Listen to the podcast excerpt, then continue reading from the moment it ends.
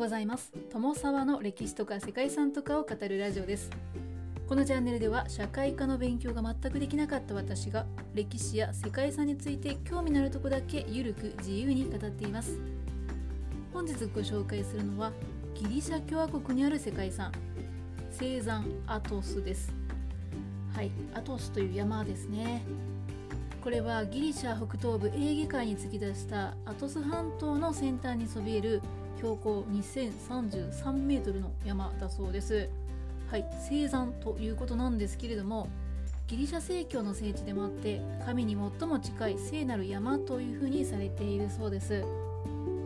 ギリシャ共和国の領内ではあるんですけれども聖山の修道院による自治国家として大幅な自治が認められていてその共同体が大きな観光資源にもなっているそうですアトス半島の海岸はほとんどが崖か岩場になっていますなんですけど緑も深い場所で中世からの自然がほとんど手つかずのまま残っている貴重な景観地でもあるんですね。ということでギリシャ正教会の聖地でもあるんですけれども自然の残る場所ということで世界遺産としては複合遺産に分類されていますちなみにギリシャ神話によるとアトス半島自体が巨人アトスがポセイドンに投げつけた岩であると言われているそうです。さらにキリスト教徒はこの半島がイエス・キリストが聖母マリアに送った聖書女の庭であるというふうにしているそうですね。そんなアトス山はギリシャ本土と陸路でつながってはいるものの海から船で来るか徒歩によってのみ入国が可能とされているそうです。そしてアトス山に入る前には入国許可書のようなものを発行してギリシャの国籍以外の人は入山を1日8名をね上限としているそうです。さらにアトス山は女人禁制の場所でもあるんですよね。また実際にこの場所に居住するつまり住むとなると18歳以上のギリシャ正教に属する男性に限られるそうです。はいかなり厳格な運用がされている場所なんですね。今もこういうところがあるんだなと思いました。ということで本日はギリシャにある世界遺産聖山アトスについてご紹介したいと思います。この番組はコーヒー沼で泥遊びパーソナリティ翔平さんを応援しています。アトス山はギリシャのアトス半島にある標高2033メートルの山です。周辺には20もの修道院があってキリスト教の教派の一つである正教会の聖地となっています。多くの修道院が建てられて聖地となっていることからアトス山は聖山というふうに呼ばれているんですね。アトス山にはかなり早くからキリスト教の修道僧が住み着いていたと言われてはいるんですけれども文献が残っていないため正確な時期っていうのは分かっていないそうです。文献にアトス山の記述が現れるのは9世紀以降になるそうです。小神女マリアが旅の途中の嵐でこの地を訪れた際に自らの土地としたというふうに伝えられているそうです。そんなアトス山はギリシャの領内にありながら先ほどもご紹介した通り大幅な自治が認められている場所なんですよね。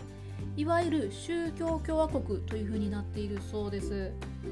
今でもおよそ2200人の人々が暮らしていてアトス山に入山する際は入国許可書がね必要となるということだそうです。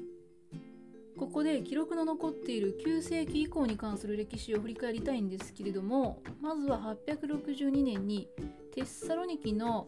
エフシビオスという人がアトス山で活動する修道士の集団の長となって修道院の設立に着手したそうです。870年頃にはアトス半島の付け根にあたる場所に最初の共同居住型の修道院を建設したそうです。その後アトス山では修道院の建設が活発に行われるようになりました。1001年には修道院の数が46となって多くの修道院が半島の外に荘園つまりは私的な土地も抱えるようになったんです。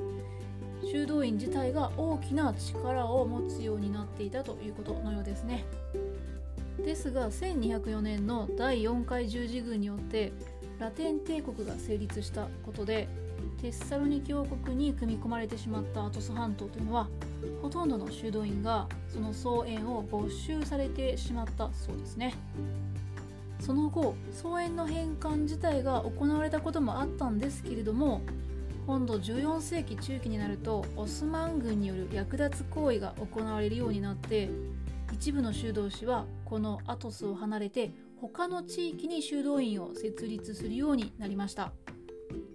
ギリシャにある別の世界遺産メテオラもその頃に設立された修道院の一つだそうですね。これは大きな岩山の上にね修道院が建っているという世界遺産なんですけれども。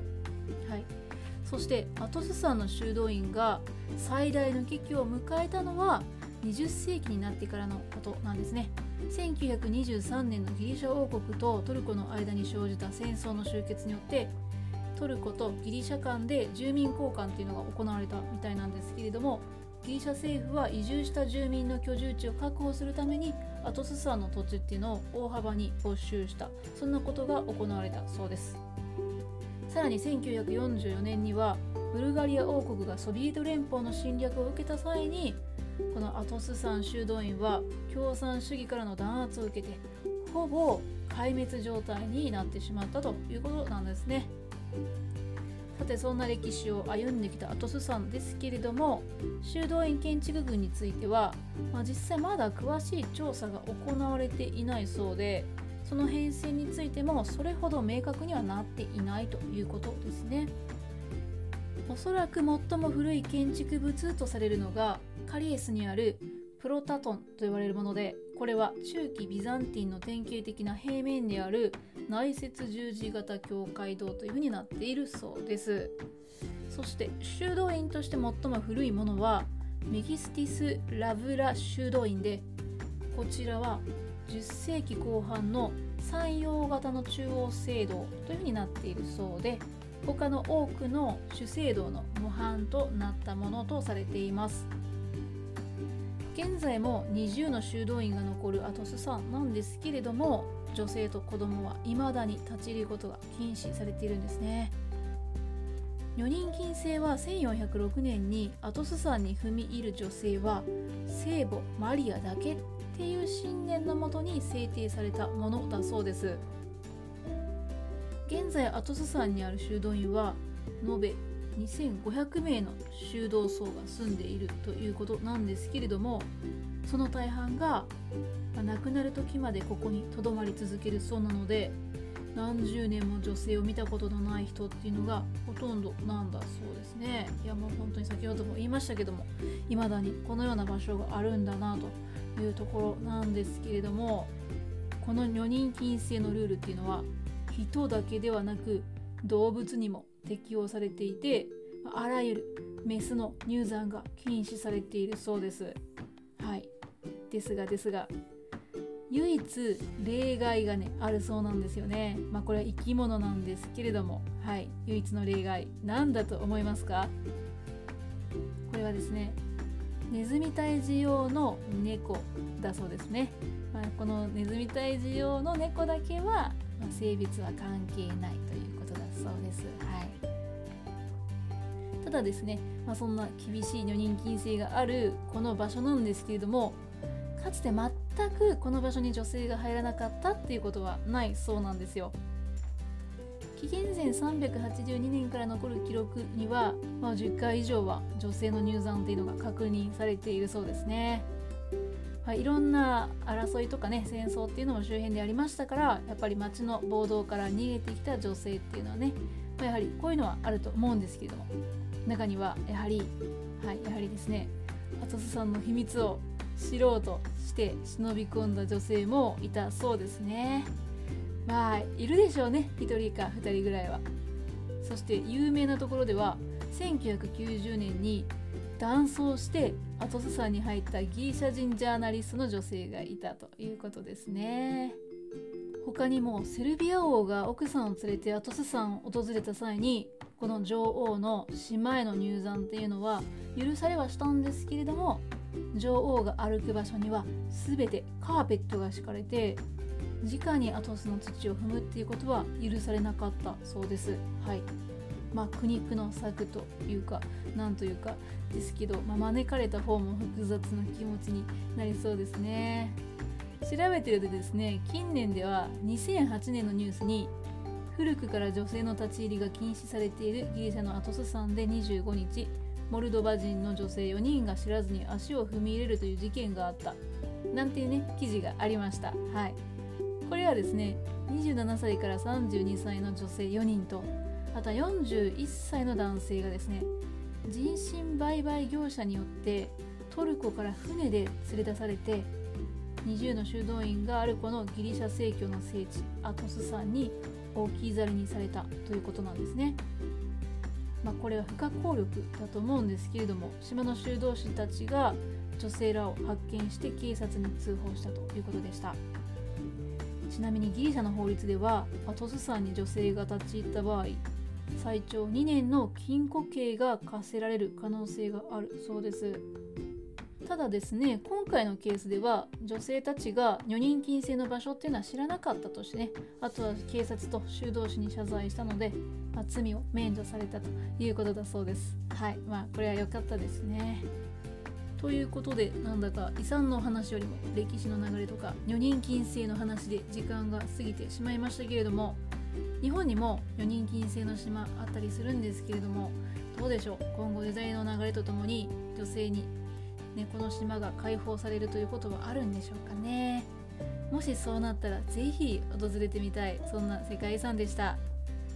ということで本日はギリシャ共和国にある聖山アトスについてご紹介してきました。